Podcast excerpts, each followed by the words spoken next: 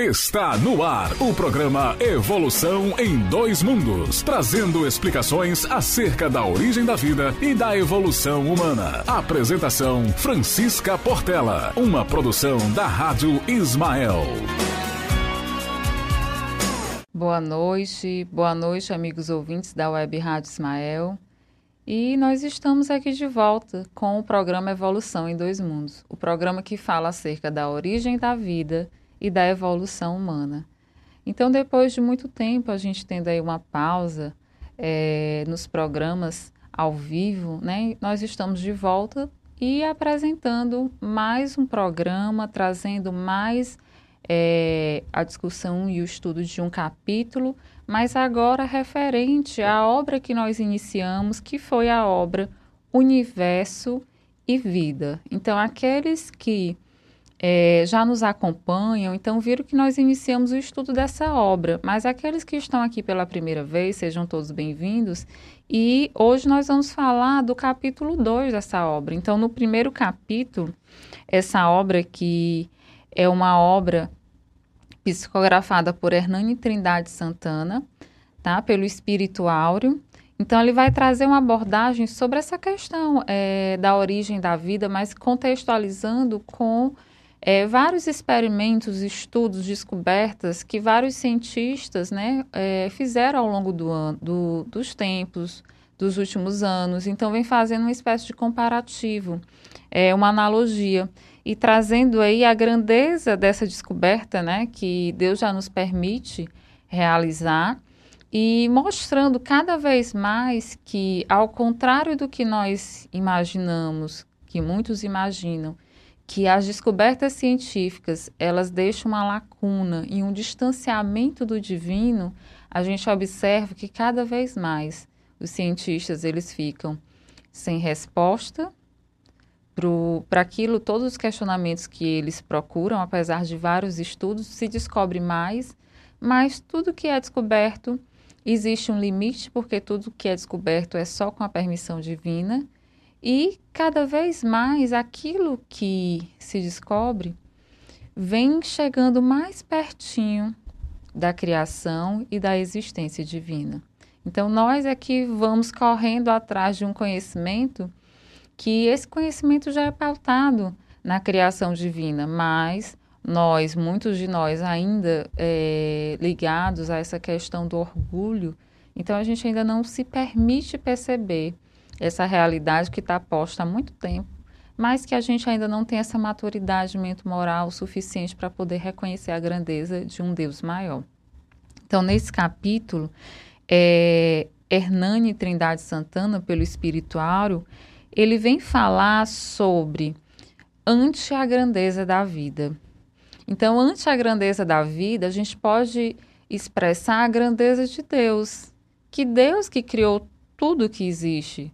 Então, a gente já, já havia falado em capítulos anteriores aqui, quando a gente estava abordando sobre evolução em dois mundos, é, vários capítulos que falavam da origem né, da vida, como foi que surgiu. Né? E Hernani, ele vem também trazendo alguns detalhes, mas trazendo algumas pesquisas dos cientistas a respeito disso. E a gente vai observar que como os cientistas, é, na verdade, eles procuram tantas respostas, chegam tão próximo de algumas conceituações que hoje nós temos, é, mas ainda ficam naquela dúvida e acham que, na verdade, é meramente fruto da sua inteligência, fruto, é, digamos, do acaso, né? E começa a contestar várias situações que, na verdade, está posta e que está, digamos assim, na nossa cara, né? Então, vamos lá. Então, a gente fez aqui um pequeno resumo colocando é, a evolução da vida da nossa criação. Então, um pequeno resumo que a gente vai abordar falando da, é, da origem da vida, dobrando o joelho ao acaso, da criação, visão bíblica e astronômica, os berços da vida, formação e fim das estrelas e os mundos são solidários. Então, iniciando falando da solucionada a origem da vida, na verdade, nesse, nesse trecho, é, ele vem falar, Hernani, sobre alguns experimentos que são aqueles que a gente até estuda quando está lá no ensino médio para prestar algum exame vestibular, né, o Enem, enfim. Então a gente começa a estudar a origem da vida e a gente vê que tem duas vertentes, a teoria da abiogênese e a teoria da biogênese, não é isso? Na teoria da abiogênese, a gente vê que muitos cientistas se preocuparam e acharam que algo imaterial, não vivo, é, através de suas interações, poderia dar algo, é, alguma estrutura viva. Então, começou a se estudar aí esse processo da biogênese, né? E a biogênese está mais relacionada com é, a produção ou desenvolvimento de algo vivo a partir de algo que está vivo. Então, é, começou aí a haver esses estudos e a gente vai vendo a partir das, da evolução desses estudos que a teoria da biogênese ela é colocada à parte. Mas alguns estudos trouxeram muitas colaborações. E ele vem falando aqui de alguns. Então, o capítulo ele inicia falando em tom de euforia, sensacionalista, algo surpreendente Modernas enciclopédias dão como resolvido o problema da origem da vida no planeta como a sintetização da ureia por Waller. Nessa sintetização da ureia, ele pegava alguns compostos que eram compostos que fazem parte desse composto que é a ureia, tá? Compostos orgânicos que eram presentes é, na urina e só no suor, passou o quê? A ser produzido em laboratório. Então, ele aqueceu alguns compostos inorgânicos, como cianeto de amônio, e a partir daí foi obtendo a ureia. Então, na época, foi um boom, né? Foi algo, é, digamos assim, uma surpresa muito grande. Como algo que eu só encontro na urina e no suor, que é algo orgânico, eu posso produzir em laboratório. E não foi só isso. Teve também a sintetização do DNA é, por Conver, em 1967, a síntese do DNA biologicamente ativo foi alcançado. Ou seja, nessa data, vários estudos foram sendo realizados e a partir daí conseguiu a síntese biológica do DNA. Então, pensemos nós, é, DNA, que faz parte da nossa composição celular, é o nosso código genético, é que nos dá todas as características, é que nos confere muitas vezes o desenvolvimento de doenças, muitas vezes as curas também. Então, assim, está envolvido em todo o processo de organização do nosso corpo, é, do seu funcionamento, de tudo. Então, imagine você descobrir essa molécula e não só descobrir, como sintetizá-la. Então, foram vários experimentos que foram acontecendo durante é, várias décadas que foi é, dando credibilidade aí para o conhecimento científico e o homem deixava totalmente a par aqueles conhecimentos divinos, achando que ciência e religião é, é algo totalmente separado. Então, Oparin também ele fez alguns trabalhos sobre colóides. É, Oparin ele, ele chegou junta, juntamente com Miller, com Fox, né, é, Sidney Fox. Então, o que é que eles fizeram? Um foi um complemento do outro. Sidney Miller e Fox, ele na verdade simularam um aparelho que pudesse estar tá aí produzindo ou dando condições da criação de uma atmosfera primitiva. Oparin, ele falou dessa atmosfera primitiva, que é essa figurinha que a gente colocou do lado. Para aqueles que não estão vendo, essa figurinha, na verdade, é um mar. É como se... O que é que eles falavam? Que a Terra, antigamente, ela foi aquecida, porque existiam muitos vulcões, né? Então, era muito quente. E com o passar do, do, dos anos, começou a haver é, o que a gente chama de dilúvios com chuvas. Então, essa água começou que, a resfriar a atmosfera primitiva. E começou a ser liberado alguns gases, como nitrogênio, vapor de água, amônia, né, gás carbônico. Então, esses, esses gases que estavam sendo liberados, que eram presentes na atmosfera primitiva, eles começaram a ser incendidos por raios. E nesse processo começou o? A formar pequenas moléculas que adentraram dentro é, desse mar, formando o que a gente chama de conservados, que foram moléculas é, que foram precursoras aí de várias moléculas que são orgânicas, como os aminoácidos. Só que Miller e Fox, eles montaram esse aparelhinho que vocês estão vendo aí do lado, simulando as condições da atmosfera primitiva e conseguir em laboratório também está produzindo aí é, esses compostos a, a, partir da simulação da atmosfera primitiva. Então ficou se perguntando, então a vida surgiu a partir daí, da produção dessas pequenas moléculas é, de forma inorgânica, pelos raios, pelo aquecimento, formando aí nos mares um, um, um mar de substância orgânica, né? E a partir daí surgindo a vida. E a tese vitoriosa e aceita é a da geração espontânea, que como se a vida tivesse surgido espontaneamente, sem uma ação divina, de forma, é, digamos assim, aleatória. Então, por coincidência, a Terra conseguiu ter condições de gerar vida e, é, por coincidência, a vida foi gerada a partir da produção desse, dessas pequenas partículas orgânicas que são essenciais para a vida. No entanto, Hernani vem falar, e a gente já sabe, né, porque essas teorias elas são bastante antigas, mas a gente, é, mesmo descobrindo várias moléculas em laboratório, até hoje, estudando a codificação do, do DNA, a gente vê que é, não, não dá para produzir um ser humano em laboratório. Não dá para produzir algumas vidas é, necessariamente em laboratório. Consegue se modificar geneticamente algumas estruturas, consegue fazer algumas modificações na estrutura orgânica, mas gerar, criar uma vida, a gente descobre algumas é, substâncias como o DNA, sua codificação, como os aminoácidos, as proteínas. Então, o estudo aí de engenharia genética vem decodificando várias proteínas de algumas doenças, é, de doenças raras, simulando aí, descobrindo até medicação para AIDS, para o câncer, né? Por quê? Estudando, é, fazendo estudo a partir dessas moléculas biológicas. Mas, no entanto, até hoje ninguém descobriu como criar uma nova vida, como gerar uma vida em laboratório. Porque, na verdade, o que Hernani fala é, ele cita: a certeza em que se fundamenta a teoria repousa no fato de cientistas haverem conseguido reproduzir em laboratório o que deve ter sido a atmosfera primitiva do planeta, e fazendo incidir sobre ela fortes descargas elétricas, obtida a formação de aminoácidos, adeninas e açúcares. Tudo isso e mais a famosa experiência de reconstrução de um vírus a partir de DNA e proteínas fornece a base para a euforia da descoberta. Isso aqui é complementando o que a gente viu. Além disso, ainda vários estudos foram feitos e foi descoberto também DNA e também é, conseguiram aí reproduzir vírus né, a partir de alguns experimentos em laboratório. E ele continua dizendo: esquecem-se os apressados, homens de ciência, de que as misturas dos gases feitas em laboratórios e a aplicação sobre elas de descargas elétricas foram obra da inteligência humana e não frutas do acaso.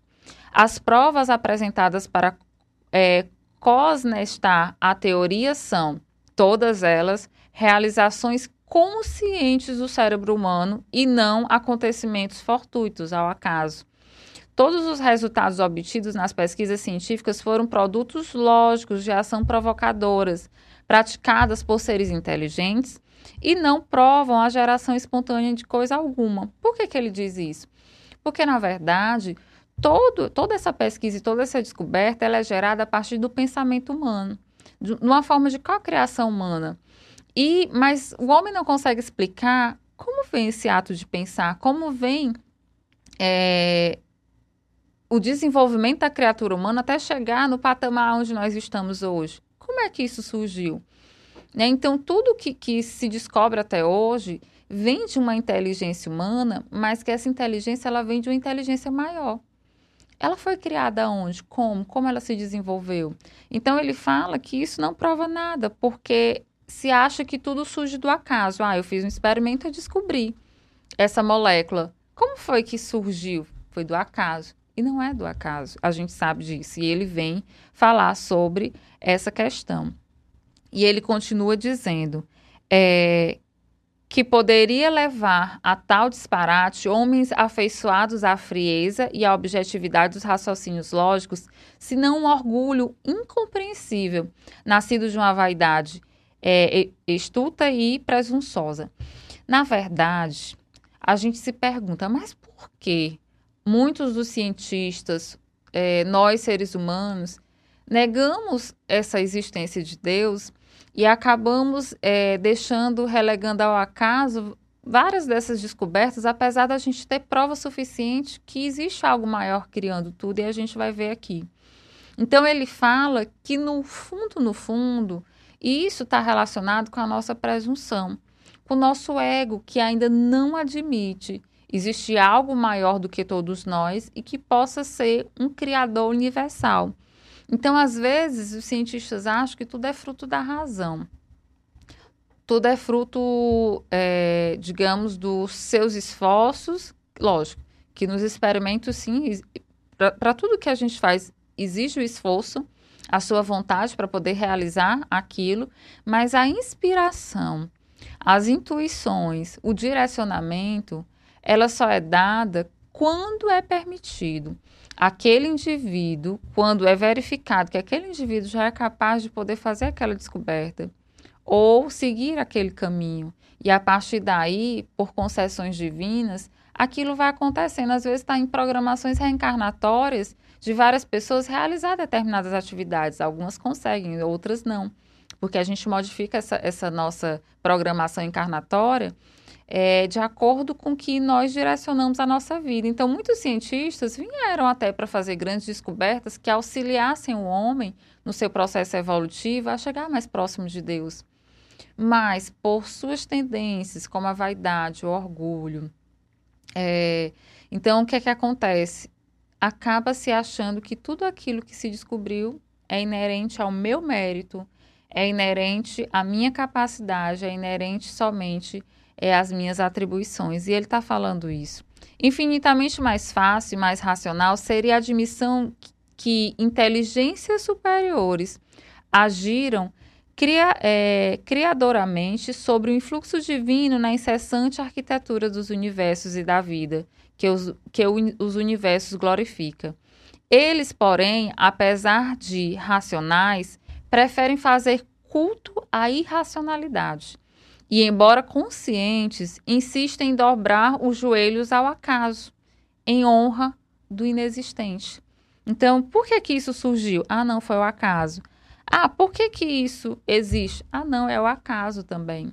Então, no livro, ele vem trazendo é, o Hernani Santana, pelo espiritual, ele vem fa falando, ele vai fazendo tipo uma espécie de recapitulação de vários cientistas famosos que fizeram é, várias pesquisas, inclusive publicaram livros, tem também muitos relatos da NASA, mostrando como foi que surgiu o universo, é, trazendo algumas explicações do surgimento disso tudo, que hoje em dia as pesquisas estão bastante avançadas, mas que muitos é, não consideram isso como obra divina.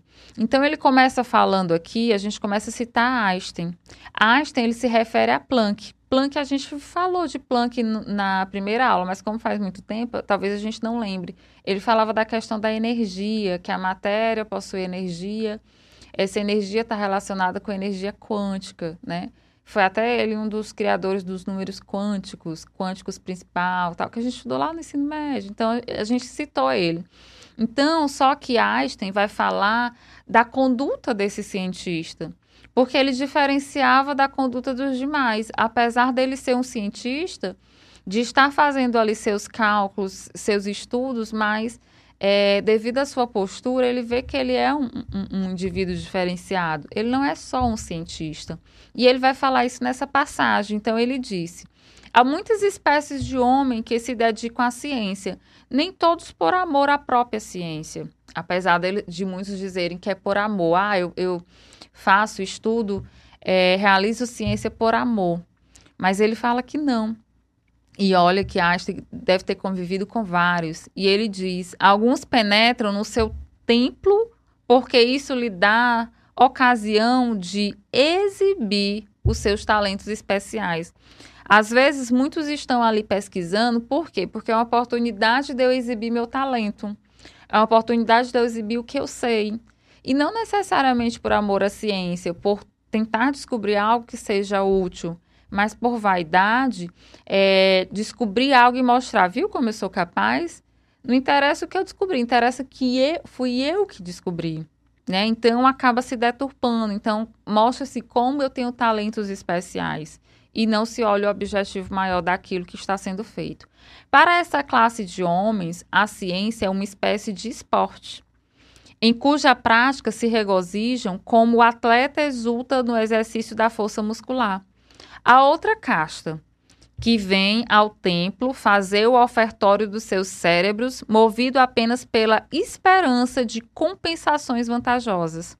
Estes são homens de ciência pelo acaso de alguma circunstância que se apresentou por ocasião da escolha de uma carreira. Tipo assim, chegar a ser cientistas de paraquedas. Foi por acaso. É, se eu tivesse a oportunidade de ser um, um economista, uma, eu seria. Mas como a vida me levou a ser cientista, eu vou ser cientista.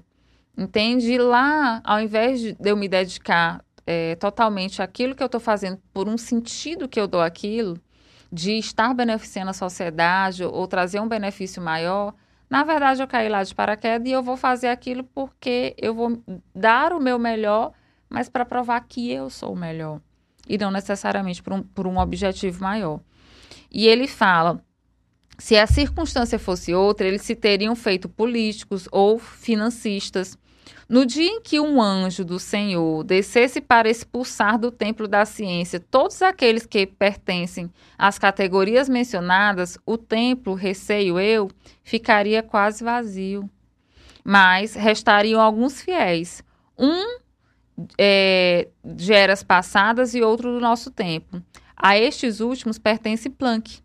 E é por isso que lhe queremos bem. Então, Planck ele, fa Planck, ele fala que foi um desses cientistas que realmente se dedicou à descoberta de, de várias, é, digamos assim, de vários experimentos.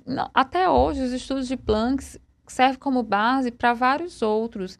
Então, ele, ele estudou a matéria como ninguém, mas o objetivo dele era realmente trazer contribuições é, para um desencadeamento de ideias e levar aí a um processo de descoberta, não que levasse o nome dele, mas na verdade que trouxesse benefício para uma maioria.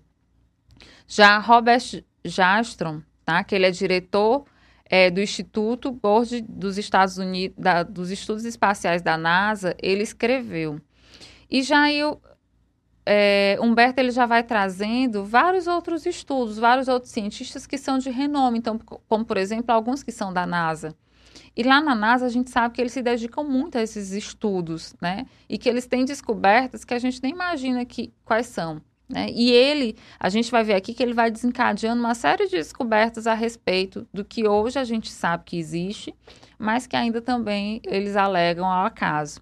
Então aqui ele vai falar do nascimento do universo. Como foi que o universo surgiu? Será que a gente sabe? Qual é a teoria mais aceita?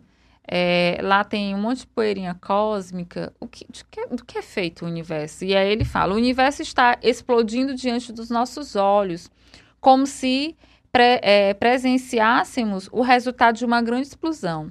Se, é, se refizermos os movimentos para fora das galáxias, invertendo no tempo, descobriríamos que todas elas se reúnem uns 20 bilhões de anos para trás.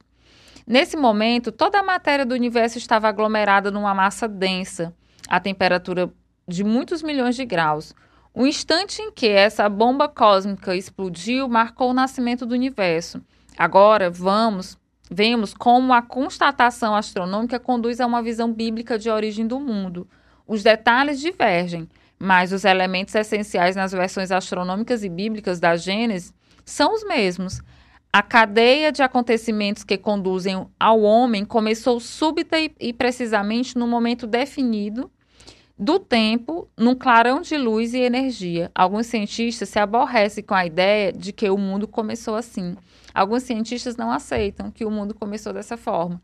Mas se a gente for olhar na Gênesis, eu trouxe até depois, eu vou citar, lá na Gênesis, pessoal, no livro A Gênesis, tem todo um encadeamento tá? Da criação desse universo e lá vai explicar é, vários detalhes a respeito dessa cria criação. Então, para aqueles que não conhecem, na Gênesis, por exemplo, vai falar é, sobre a, a criação, o espaço e o tempo, vai falar sobre as leis e forças, criação primeira, os sóis e os planetas, os satélites, cometas, Via Láctea, as estrelas, os desertos do espaço, é, sucessões de, de mundo, diversidade de mundos, enfim, vai falar do universo. Então, na Gênesis vem resumindo tudo isso. E interessante que quem falou aqui não foi uma pessoa ligada a uma religião XYZ ou ao espiritismo. Na verdade, ele coloca aqui, foi o diretor desse instituto da NASA. E ele fala, e ele relata que muitos cientistas às vezes ficam chateados, porque as evidências mostram que o universo foi criado dessa forma, de uma explosão, de uma grande luz, e que essa grande luz é, foi desencadeando uma série de transformações e surgindo outras coisas. E ele fala que isso vai de encontro às teorias bíblicas e os cientistas ficam um pouco, muitos deles ficam um pouco chateados porque corrobora essas teorias com as teorias que trazem aí nos ensinamentos bíblicos. Já em 1965, é, Arno Penzias e Robert Wilson, eles falaram, eles descobriram que na Terra era banhada por uma radiação. Mas que radiação era essa? Eles fazendo seus estudos descobriram que aqui na Terra existe uma espécie de de força, de uma, uma radiação que vem de todas as direções do céu. E eles descobriram que essa radiação não é provocada pela Terra, vem lá de cima para cá. Né? E eles ficaram se perguntando, mas que radiação é essa? E eles falam, a medição mostrou que a própria Terra não podia ser a origem dessa radiação, que tampouco poderia vir do, do lado da Lua, do Sol ou de qualquer outro objeto particular do céu. A fonte parecia ser todo o universo. Então, eles, eles conseguiram detectar uma energia universal que vinha de todas as partes. Não vinha de um local específico, não era da Terra, não era da Lua, não era do Sol, porque ela era constante e vinha de todos os lugares. Os dois físicos ficaram intrigados com essa descoberta. Não pensavam na origem do universo e não perceberam que tinham dado, por acaso, com a resposta para um dos mistérios cósmicos. Cientistas que acreditavam na teoria da grande explosão haviam muito, havia muito afirmavam que o universo devia assemelhar-se a uma bola de fogo incandescente momentos após a explosão. Aos poucos, enquanto se expandia e esfriava, a bola de fogo tornou-se menos brilhante, mas sua radiação jamais desapareceria inteiramente. Então eles nem sabiam. Foram descobrindo e viram que eles começaram também a citar algo que na Gênesis traz e que mostra que é, da, a partir das nebulosas, como a gente vai ver aqui, o que, é, que, é que, são essas nebulosas? A gente vai citar aqui, então, a partir dessas nebulosas foram surgindo é, galáxias, planetas, a gente vai ver aqui com, como isso se organizou. E isso tudo requer um padrão energético, né? E, e essa energia, ela emana de todo o local do universo. E essa energia foi que eles descobriram que é constante, mas eles não sabiam dizer de onde vem, o que é essa energia. E eles nem sabiam que eles estavam ajudando a mostrar que existe um, um criador maior, que esse universo ele não é finito e que não se resume só aquilo que a gente conhece, tá? Já Iain Nichols, com seu livro Astronomia, ele falou, né, que o belga George Lemaitre apresentou a ideia de que há uns 20 bilhões de anos toda a matéria do universo é, bastante calculou para fazer uns 100 mil milhões de galáxias. Estava toda concentrada numa pequena massa que chamou de átomo primitivo. Ele falou aqui que, na verdade, nesses estudos se descobriu que tudo partiu de uma massa, de uma massa primitiva, que ele chamou átomo primitivo. Ele não sabia dizer o que era exatamente. E isto teria uma densidade incrível. Este átomo primitivo explodiu. Então, na verdade, é como se fosse a origem de tudo. Houve essa explosão através dessas energias que foram envolvidas e a partir daí foram criando né, as galáxias, os planetas, enfim. Só que ele chamou de átomo primitivo, porque ele não sabia descrever. É... E ele falou que ele explodiu por algum motivo, enviando sua matéria para todas as direções. É, e à medida que a expansão diminuía, originou-se um estado estável, época em que se formaram as galáxias. Então, dessa explosão, foi, foi levando matéria com esses átomos primitivos, a partir desse átomo primitivo, para todos os locais. E até que se tornou num ponto estável. E aí ele falou que se formou as galáxias. Algo perturbou o equilíbrio o universo começou a se expandir outra vez, provocando o estado em que nos encontramos. Há variantes nesta teoria, talvez não tenha havido um estado estável. Contudo, basicamente, as teorias evolucionárias presumem que o universo foi formado em certo lugar, num determinado instante, expandindo-se desde então. O universo continuará a se expandir? Eles não sabem. Será se o universo está se expandindo, está se ampliando ou ele está regredindo? Não se sabe, não tem como mensurar. Pode ser que o universo continue a se expandir para sempre, mas alguns astrônomos acham que a expansão se retardará e finalmente acabará. Isso ninguém sabe. Mas eles descobriram algo importante que é, tudo que existe surgiu aí dessa, desse átomo primitivo, porque eles não sabiam fazer as denominações corretas. E ele continua no livro. O que a ciência terá de admitir, na verdade, é que não existe somente o nosso universo. Será se existe só o nosso universo? Não. E ele fala: existem incontáveis universos na criação infinita. Eles são formados, nascem, crescem, envelhecem, contraem-se, morrem, explodem e renascem, numa incessante recriação sobre as vistas paternais de Deus e sob o controle amoroso e potente dos arcanjos divinos. Então, tudo que a gente vê, que a gente observa, na verdade, vem desse átomo primitivo, que eles chamam átomo primitivo, mas a gente conhece como fluido cósmico universal, a partir desse fluido cósmico universal é criado tudo. E a gente viu que nós somos parte desse fluido cósmico universal. E nós vimos nos outros estudos que quando nós morremos ou é, desencarnamos, a nossa matéria ela acaba o quê? entrando em decomposição e essa matéria também é fluido cósmico universal. E nessa decomposição nós passamos a fazer novamente parte desse fluido cósmico. Só que esse nosso fluido vital, essa matéria de que a gente é formado, vai estar tá lá, volta para a constituição do nosso planeta e essa constituição pode ser reutilizada para estar tá formando aí outro corpo material de uma outra pessoa que reencarna, enfim. Então a matéria ela tem um fluxo constante, né? Só que tudo que existe é formado desse fluido cósmico universal. Na verdade, eles não sabiam, eles não sabiam exatamente dizer isso. Mas a gente está vendo aqui que esses estudos levaram a, a algo é, comparativo com o que traz as visões religiosas até então, tá? Mas que eles não sabiam. E às vezes muitos cientistas ficam muito chateados, porque eles vão, vão, vão, estudam e, e acham que está distanciando, criando aí um, um, fosso muito grande entre a ciência e, e o divino. E, na verdade, se eles observarem, eles, eles vão se aproximando. Só que quando eles se aproximam é quando eles já não conseguem, é, digamos assim, justificar mais nada. Eles corroboram que é daquela forma. Mas quando chega a determinado ponto de, de dizer quem foi que criou isso tudo, eles não conseguem descobrir e voltam para o ponto inicial. E aí muitos ficam chateados. Por quê? Porque para eles é, é inconcebível, para muitos, achar que tudo isso foi criado por algo maior. E aí é onde está a nossa fonte do orgulho, da vaidade, do egoísmo, né, de, de todos os males que existem na humanidade e no universo de modo geral, né? E aí a gente fala que da criação, visão bíblica e astronômica, então a gente pode chegar a algumas conclusões. O universo teve um começo, o universo está expandindo diante dos nossos olhos, como foi afirmado. Foi o universo criado do nada ou da matéria pré-existente? Vocês viram que tinha um átomo lá primitivo que eles falaram, né? Mas ainda fica as controvérsias. Toda a matéria do universo estava concentrada no átomo primitivo. Esse átomo primitivo explodiu. Tudo começou num clarão de luz e energia. O universo continuará a se expandir.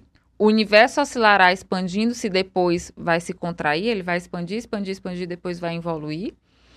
O que a ciência terá que admitir é que existem contáveis universos, são formados, nascem, o que a gente já falou. Então, são pontos que foram trazendo aqui no decorrer do livro, que foram sendo questionados, que muitas vezes os homens ainda não conseguem admitir e não conseguem, de certa forma, fazer esse link porque eles querem a todo custo não descobrir, mas separar, criar esse fosso entre a ciência e o divino, tá? E os berços da vida. Sobre esses berços da vida, pessoal, o que é que a gente pode falar? Acredita-se que as estrelas se formem de nuvens de gás e poeira, dessa explosão cósmica. Sobre as forças gravitacionais, as estrelas aquecem-se e irradiam calor. Quando a temperatura é suficiente para iniciar reações atômicas, as estrelas geram energia pela conversão do hidrogênio e hélio, tá? até eventualmente explodir como uma, uma nova ou supernova. É, e aqui ele vem dizendo que existe um observatório astronômico na Califórnia que pode ser observado até um bilhão de galáxias. Esse observatório, pessoal, ele fica nessa região e ele é, ele é imenso. Então, é, imagine que a gente já descobre que tem um bilhão de galáxias. Não existe só a nossa, que é a Via Láctea. Então, até onde a gente pode ver? Né? A gente já percebe, já consegue constatar tudo isso. E aí ele vai falar, na nossa modesta galáxia, existem mais de 100 bilhões de sóis. Na nossa, na nossa existem 100 bilhões de sóis. Imagine em um bilhão de galáxias quantos sóis existem. Então, pessoal, a gente não tem como mensurar nada. Os estudos que nós fazemos dá até para a gente descobrir o que tem, quantificar. Mas muitas vezes a gente está muito longe de saber como foi criado. Mas a gente, a gente viu aqui que existe uma energia em tudo isso. Mas a gente não sabe dizer de onde vem exatamente essa energia. Né? Então a gente vai constatando a ação divina em tudo. Existe a presença de Deus em tudo isso mas a gente ainda não sabe dizer porque a gente quer palpar, que é algo mensurável, né?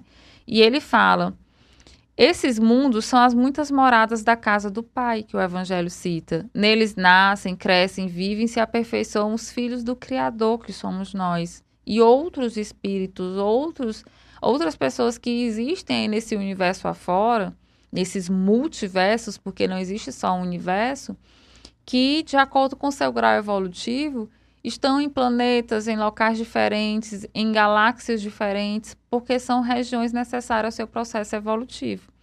Certo? E ele fala, filhos do Criador, a grande família universal. Então, a grande família universal, pessoal, não são só os espíritos que desencarnam da Terra e, e os que aqui estão.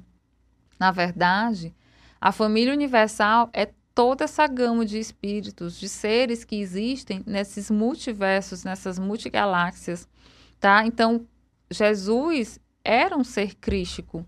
E Jesus, ele veio é, dessas esferas superiores aí ao, do universo, que a gente não consegue mensurar, e por ele já ter um aprimoramento moral bastante grande, então ele veio dessa região que a gente não consegue é, dizer exatamente de onde, mas que a gente sabe que ele veio desse, dessa gama aí dessas estrelas que a gente ainda não consegue estudar e entender, porque a gente ainda chega em locais bastante limitados, porque ainda não foi nos permitido é, chegar a locais maiores, a estudar mais detalhadamente esses outros locais. Por quê? Porque a nossa evolução mento-moral ainda não permite.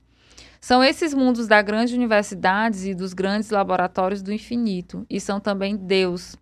E são também, Deus seja louvado, os berços da vida tá? Então, aqui é o observatório, essa figurinha que eu coloquei. Esse é observatório que existe lá na Califórnia. Então, ele, essa portinha ela abre e fecha essa janelinha, né? E coloca aí fora é, como fosse uma espécie de binóquiozinho para poder fazer o estudo dessas, dessas estrelas que tem aí que a gente não consegue mensurar. Mas na Gênesis, o que, é que a Gênesis fala a respeito de tudo isso? Então, aquele átomo primitivo que aqui o livro ele citava que alguns estudiosos começaram a falar, na Gênesis ele fala que é a matéria cósmica primitiva. Ele diz que continha os elementos materiais, fluídicos, vitais e de todos os universos. Então, essa matéria cósmica primitiva, pessoal, ela vai contendo os fluidos, toda a matéria necessária para constituir os diferentes universos, as diferentes estruturas que existem nos mundos, nos multiversos. Tá? Então, tudo é fluido cósmico universal. Isso a gente sabe. Mas esse fluido cósmico universal ele é constituído de matérias diferentes. Matéria mais sutil, matéria mais densa. Então, até quando Jesus encarnou na Terra, ele também, o seu corpo material foi feito de fluido cósmico universal. Porém, é, a matéria que ele foi constituída, esse fluido, como ele tinha um aprimoramento moral maior, então era mais sutil. Dentro daquele fluido que era permitido ter no planeta Terra, foi pego do planeta Terra aquele fluido e pegou o quê? O que tinha de mais puro, mais fluido, mais perfeito dentro dessa matéria e foi utilizado para fazer a constituição material de Jesus. Já nós, né, de acordo com o aprimoramento moral dos habitantes aqui da Terra, esse, essa matéria que a gente é constituída pode ser mais densa. Às vezes, de uma pessoa ela é mais densa do que a outra. Por quê? Porque vai variar. Mas tudo é fluido cósmico universal. E da mesma forma são nos outros planetas. Às vezes, o grau de evolução é, dos espíritos são tão grandes que em outros planetas não precisa nem corpo material, não precisa nem dessa matéria mais densa do fluido cósmico universal. Então, é algo mais sutil, sutilizado. Então, o fluido cósmico universal ele é utilizado para fazer tudo que existe. Mas é, o que vai diferenciar é porque dentro dele existe uma constituição diversa. E essa constituição diversa ela vai ser utilizada é, cada uma para poder criar aquilo de acordo com é, o aprimoramento moral de, de cada ser e de cada estrutura. Então ele vai continuar dizendo: ela é a mãe fecunda de todas as coisas, a primeira avó e, sobretudo, a eterna geratriz. Tudo vai se derivar de lá. E vai dizer também: absolutamente não desapareceu essa substância de onde provém as esferas siderais. Não morreu essa potência pois que ainda incessantemente dá à luz novas criações e incessantemente recebe, reconstruídos, os princípios dos mundos que se, que se apagam do livro eterno. Então, mundos que deixam de existir, mundos que são recriados, então ali só são matérias que estão sendo o quê? Realocadas, reaproveitadas. Então, constantemente, Deus está criando e recriando e remodelando tudo tá? E isso a gente encontra aqui na Gênesis. E ele continua falando. A substância etérea, mais ou menos rarefeita, que se difunde pelos espaços interplanetários, porque, pessoal, tem esse fluido cósmico, não é só nos planetas, mas nesses espaços entre os planetas, aquilo também é, constituição divina. E ele fala que existem essas substâncias etéreas que são menos densas. E ele fala que elas são mais ou menos rarefeitas de acordo com a situação evolu evolutiva de cada local. E ela se difunde pelos espaços interplanetários. Esse fluido cósmico que enche o mundo, é como se enchesse todos esses mundos aí que a gente ainda não conhece, mais ou menos rarefeitos nas regiões imersas, opulentas de aglomeração de estrelas, mais ou menos condensado onde o céu astral ainda não brilha, mais ou menos modificado por diversas combinações, de acordo com as localidades da extensão. Nada mais é do que a substância primitiva onde residem as forças universais, de onde a natureza ha tirado todas as coisas. Certo? Ou seja, é o local onde se cria tudo. E desse fluido cósmico universal, pessoal, é onde se tira o princípio vital que a gente já estudou aqui. O princípio vital é o princípio que é fluido cósmico universal, porém ele é modificado para poder dar vida, para poder conferir vida às estruturas. Então, por isso que é diferente ter fluido cósmico universal para formar uma pedra e ter fluido cósmico universal para formar um ser humano. Por quê? Porque o princípio vital é a energia necessária, é o material necessário para poder conferir é vida a um ser inanimado, tá? E aí ele vai falar que esse fluido penetra os corpos como um oceano imenso. É nele que reside o princípio vital que dá origem à vida dos seres e a perpetua em cada globo, conforme a condição deste. Princípio que, em estado latente, se conserva adormecido, onde a voz de um ser não chama. Ou seja, às vezes, existe uma matéria que tem fluido cósmico universal, que foi o que aconteceu com a gente no, no período da evolução. Está ali, latente, aquele princípio, mas ele só vai se desenvolver a partir do momento que Deus permite e que a gente já tenha condição de desenvolver aquela vida. Por isso que a gente viu que primeiro surgiram é, seres micro-organismos, depois as bactérias, depois os vírus, depois foi subindo aí na escala evolutiva até chegar nos primatas. E aí até chegar a uma condição material em que pudesse estar reencarnando ou pudesse estar é, aquela matéria acoplando a um espírito. Então a gente vê que esse princípio vital estava latente o tempo todo, né? Saindo aí do material e indo para algo vivo, né? Não só material, mas algo também que teria vida. E isso é a partir do princípio vital que estava latente. Toda criatura mineral, vegetal, animal, qualquer outra, porquanto há muitos outros ramos naturais de cuja existência nem sequer suspeitais, sabe, em virtude desse princípio vital e universal, apropriar as condições de sua existência e de sua duração. E ele vai aqui continuando falando na Gênesis, só para a gente entender um pouco mais. Ele vai falar desses mundos, desses universos, do astro, dos astros. Então, como surgiu essas estruturas? Lá ele vai explicando cada um, pessoal. Só peguei alguns trechos para poder identificar. E lá na Gênesis ele vai falar: ela, ela quem? Ele vai falar, pessoal, que existe as nebulosas. As nebulosas é como se fosse aquela conjunção do átomo primitivo que a gente viu lá, é uma, é uma massa energética, material. A gente fala material, mas não é exatamente matéria. É fluido cósmico universal e ela está ali é, agregada, constituída de uma forma, e vai chegar um momento é, em que ela vai desagregar por forças que a gente vai ver centrífugas, centrífugas é, e centrípedas. A gente vai ver que essa matéria ela vai essa constituição vai se transformando. E chega um momento que essas forças, por ação, que a gente não sabe exatamente como acontece, essas, elas vão se dispersando e aí vão desagregando. E nessa desagregação, a gente vai ver que vai surgir várias outras estruturas. Então, ele fala: ela, pois, não terá dado nascimento a um só astro, mas a centenas de mundos destacados do foco central. Então, tá lá o foco central e por essas forças vai se destacando. E aí vai dando origem a centenas de mundos.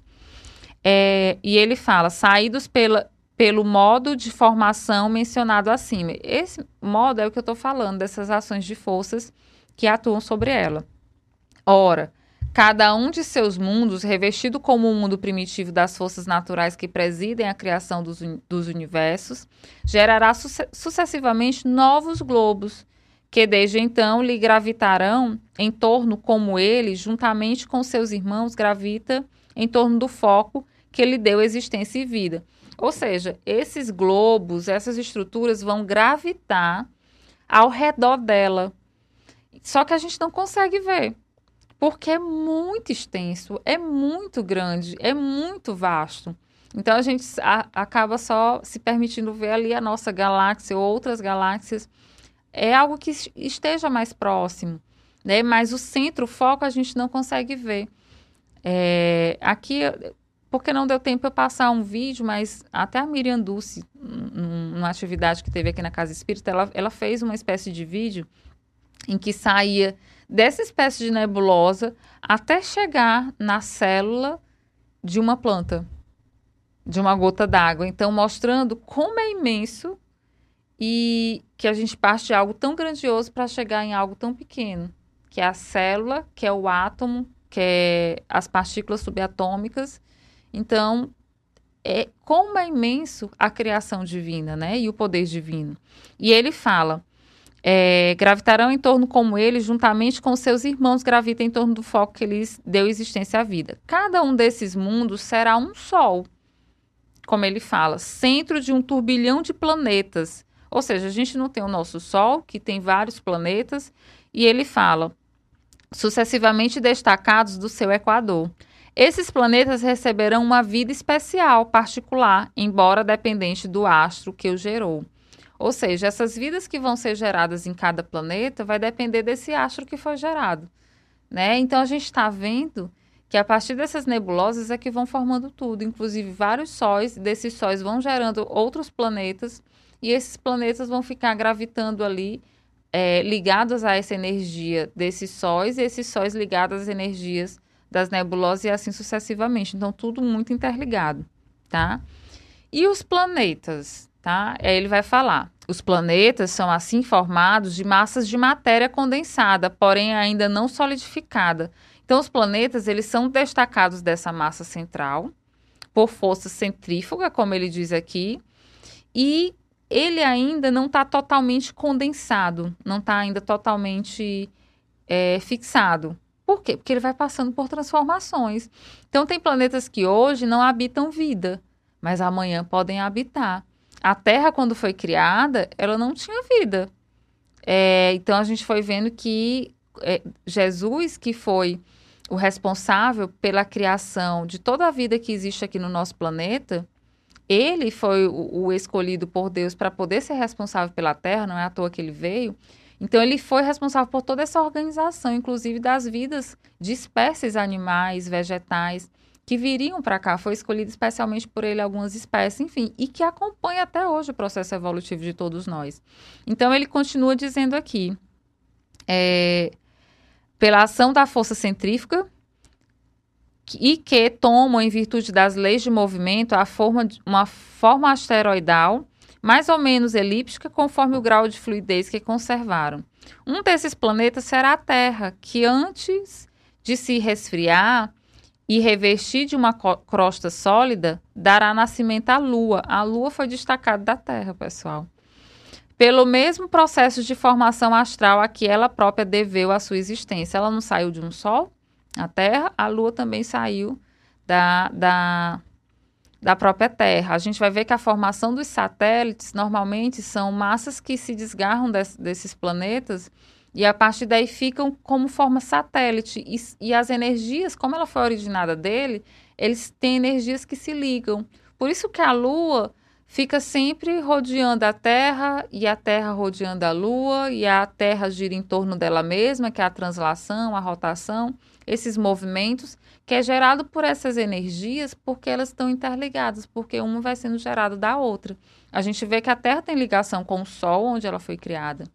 Né? E energia que liga, é, que não permite que a Terra vá se dispersando e vá se distanciando do Sol. Da mesma forma, a Lua. A Lua está lá e, e, não existe uma energia que vai dispersando a Lua e que a Lua vá embora, se distancie da Terra e que não volte mais. Então, tudo está interligado. Por quê? Porque foi criado a partir dali. E aí ele vai continuar dizendo, né, que surge a Lua, e ele diz, é, pelo mesmo processo de formação astral em que ela própria deveu a sua existência, e ele diz, a Terra doravante, inscrita no livro da vida, berços de criaturas cujas fra fraqueza as asas da divina providência protege. Nova corda colocada na harpa infinita e que, no lugar que ocupa, tem de vibrar no conceito universal dos mundos. Então, o local que a Terra habita ela vai vibrando de acordo com, a, com os constituintes que tem nela. Então, os seres que tem nela fazem parte da Terra e a evolução de cada um vai fazendo cada um vibrar de forma diferente, vai gerando energia e vai gerando conexão com a Lua, com o Sol, com os outros planetas, com a galáxia, com outras galáxias. E a gente vai se interligando nesses multiversos, porque a gente também faz parte de uma criação divina, nós que estamos aqui na Terra. E no último tópico, é, Hernani Santana, ele vai falar pelo espirituário que os mundos são solidários. Como assim? Não é só os mundos que são criados, existe uma interligação energética, porém, existe também uma interligação de solidariedade entre os mundos. Os espíritos, pessoal, quanto mais evoluídos eles são, mais eles se dedicam a auxiliar os irmãos que necessitam, que por um momento, estão passando o que eles passaram em outro momento. Eles têm esse, esse sentido de caridade, de auxílio bem mais ampliado do que nós. É o amor é, em plenitude que eles já possuem, que a gente ainda não tem. Então, eles nos auxiliam. Então, os mundos são solidários. Aqui nessa foto, para quem não sabe, tem Sirius, tá? É, Sirius, pessoal, foi um planeta de onde surgiram várias, vários espíritos que de lá se retiraram, for, é, teve que se retirar, por quê? Porque Sirius passou pelo mesmo processo, como Capela é, passou também, e a Terra está passando pelo processo evolutivo.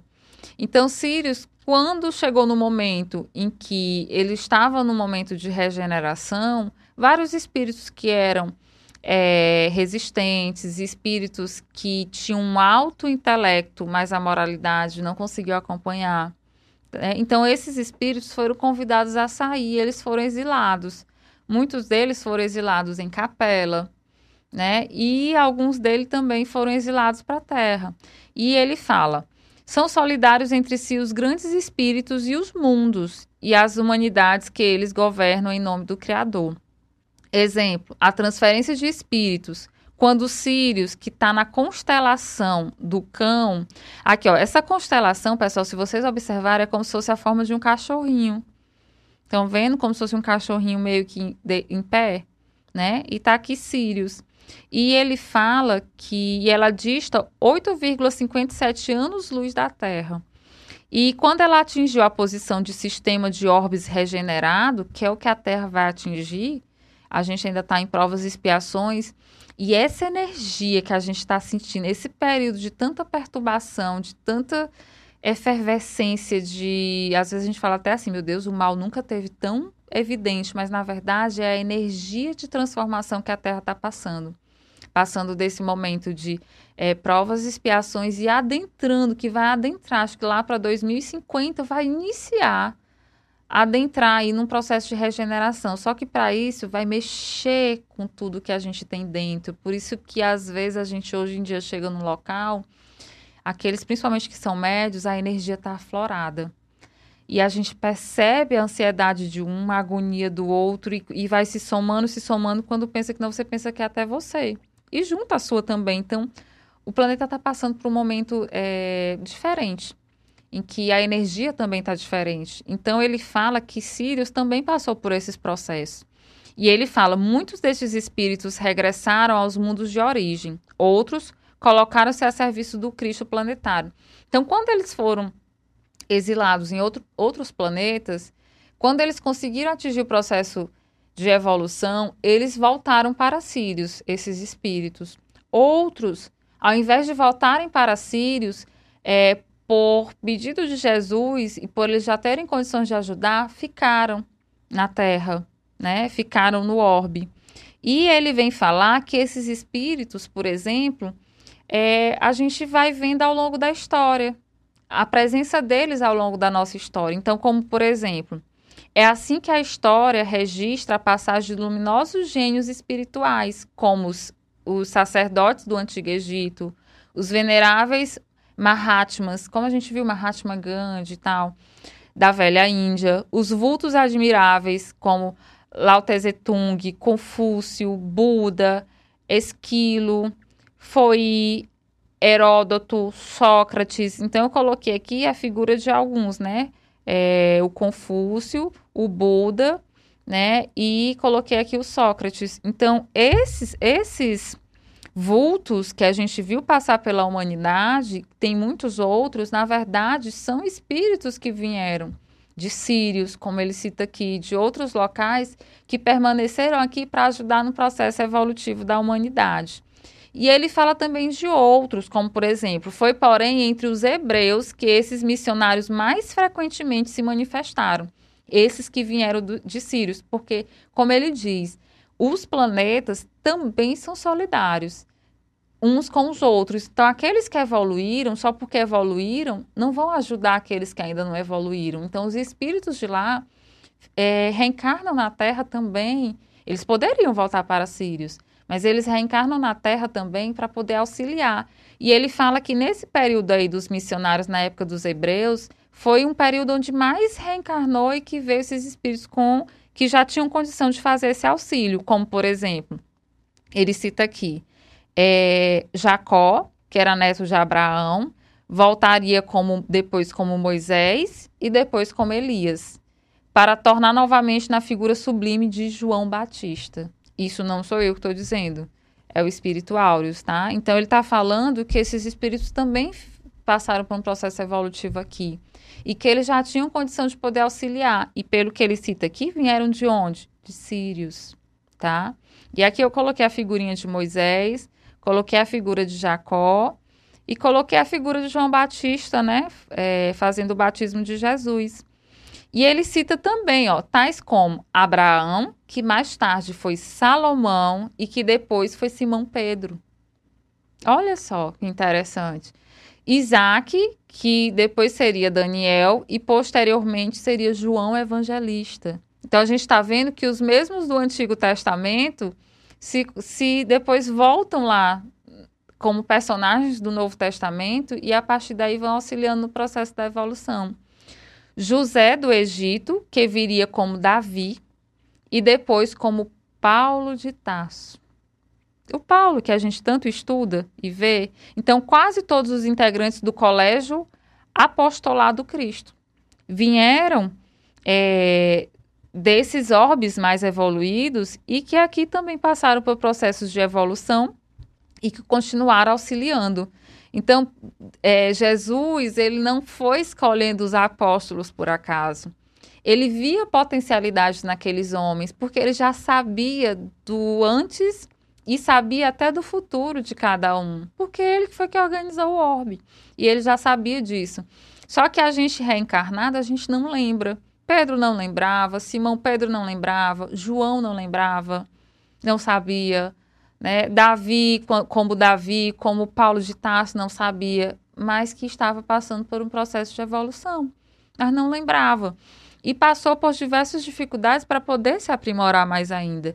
E ele falou: vieram de Sírio desde os primórdios da terra para auxiliar voluntariamente ao Cristo Jesus, aqueles seres extraordinários como Ana, mãe de Maria, e Simeão, né? Isabel, que foi a mãe de João Batista, Zacarias, que foi seu pai, e principalmente José e Maria de Nazaré. Tá? Então são seres iluminados que vieram desse planeta, dessa constelação, para poder o quê? Auxiliar no processo evolutivo do planeta Terra. Lógico, cada um com um grau de evolução diferente tá? Cada um como a gente vê aqui na Terra. Por exemplo, Chico Xavier passou pela Terra, mas o grau de evolução moral dele é extraordinário, né? É diferente da nossa. Então, foi passando espíritos que às vezes eram do mesmo planeta, mas que ficaram aqui, mas também que tinham um grau de evolução diferente e que ficaram aqui para ajudar, mas também que já eram evoluídos. Só que eles não lembravam, eles não sabiam. Maria, quando reencarnou, ela pediu a Deus que todas essas qualidades que ela tinha, essas potencialidades, pudessem ser sublimadas, para que ela não sofresse tanto aqui na Terra, porque se ela viesse sentindo todos esses aprimoramentos que ela já tinha, é, a saudade ia ser muito grande. A dor ia ser muito grande e ela talvez não aguentaria. Então ela veio com esse esquecimento do que realmente ela era, mas o espírito gritava. Então muitas vezes Maria, ela ficava no livro Maria de Nazaré fala que às vezes ela ficava contemplativa. Ela parava, ficava contemplando e José muitas vezes não mexia ali com ela porque ele já entendia que era como se ela tivesse em contato com o divino e algo dentro dela fazia conexão com o planeta dela de origem porque ela sabia que veio de algo maior.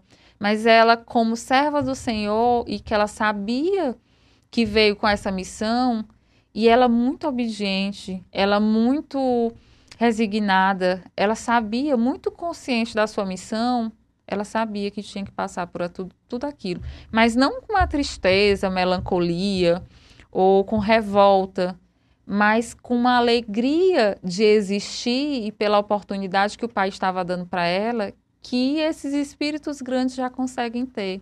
Uma felicidade, é, digamos assim, consciencial.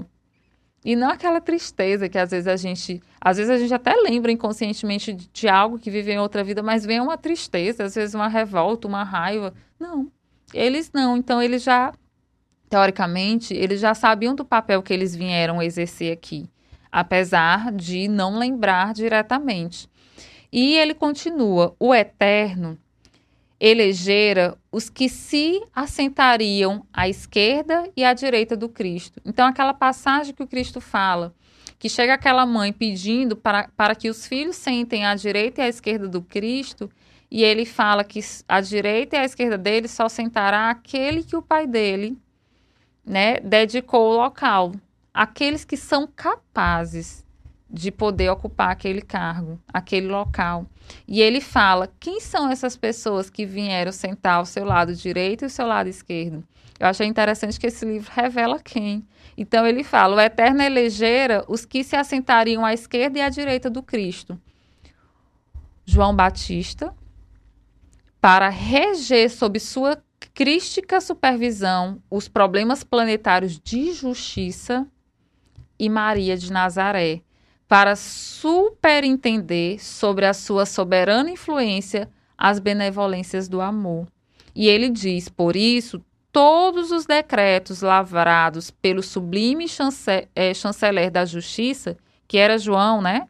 Somente são homologadas pelo Cristo depois de examinados e instituídos pela advogada da humanidade, que é Maria, a fim de que nunca falte em qualquer processo de dor as bênçãos compassivas da misericórdia e da esperança, para que nunca falte diante de cada processo que cada um passe, tanto os processos de justiça, mas também de misericórdia de Maria. Por isso que Maria é a intercessora de, de todas nós. Então, hoje aconteceu um caso particular, só abrindo parênteses, e, e coincidentemente a pessoa perguntou assim: Francisca, qual é o santo que tu reza, mulher? Tu vai te apegar a quem? Nós vamos rezar para quem? Eu disse, mulher, nós vamos rezar para a maior das maiores. Nós vamos rezar para Maria de Nazaré. Né? E coincidentemente, né, assim, porque tinha que acontecer, aconteceu algo bom, né? Mas a gente pediu a intercessão dela naquele momento, naquela situação, porque ela ela é a intercessora de todos nós, né? E isso não quer dizer que tudo ela vá conceder, porque a gente sabe que existem coisas que são pautadas na, nas leis divinas que a gente tem que passar e que é o melhor para a gente. Mas ela é a intercessora, ela é, ela é o amor, né? Então é um veio para sentar do lado direito do Cristo e o outro a outra do lado esquerdo e assim constituir essa misericórdia divina diante de todos nós. Lógico que isso é algo simbólico, né? É algo que é, o livro vem mostrando, dizendo que essa evolução dos mundos, ela se dá não só algo material, mas também mento moral que tem que acontecer e que também conta com a solidariedade dos outros mundos, dos outros planetas, tá? E aqui eu acabei não comentando, tá, pessoal? Era, era, era essa mensagem que o livro trazia para todos nós nesse capítulo, mas queria também deixar um alô para todos aqueles que assistiram conosco aqui o programa, participaram, tá? Então, a Ceissa Torres, a Lene Moraes, um beijo muito grande para vocês. Obrigada pela presença. A Helena, a Adélia Diniz, a Gorete Aguiar, a Jaqueline Costa, a Dona Inês, a Andressa Tavares. Então, muito obrigada, pessoal, pela presença de todos, é, pela companhia aqui conosco. E aqui também no, no, no YouTube, Ivana apagou. Pedindo aqui socorro para Ivana, que e então, assim, todos vocês que sempre participam conosco do Evolução em Dois Mundos, então só avisando que a partir de agora a gente está retornando aí com os programas ao vivo. Antes a gente teve que nos organizar por conta de algumas atividades organizacionais da casa, produção da pomada Vovô Pedro e outras, né? Então, por isso que a gente acabou se ausentando. E aqui no YouTube nós temos é, a, a Miriam de Moura Juliano. Miriam, voltamos, tá? Um grande beijo para você. A Vânia Canela, é, ela tá dando boa noite também. É, aqui também tem a, a Vânia comentando, né? A maioria dos cientistas pensam assim. Alguns vieram por missão.